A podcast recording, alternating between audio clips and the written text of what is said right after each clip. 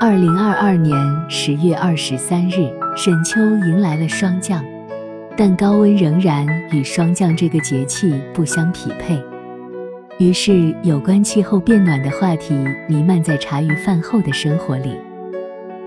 植物的反应却是最直接爽利的。目光所至，梅开二度的现象屡屡出现。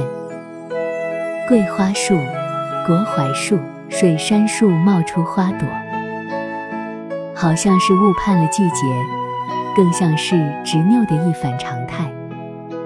欲以满身披挂的花朵，迎接寒冷季节的到来。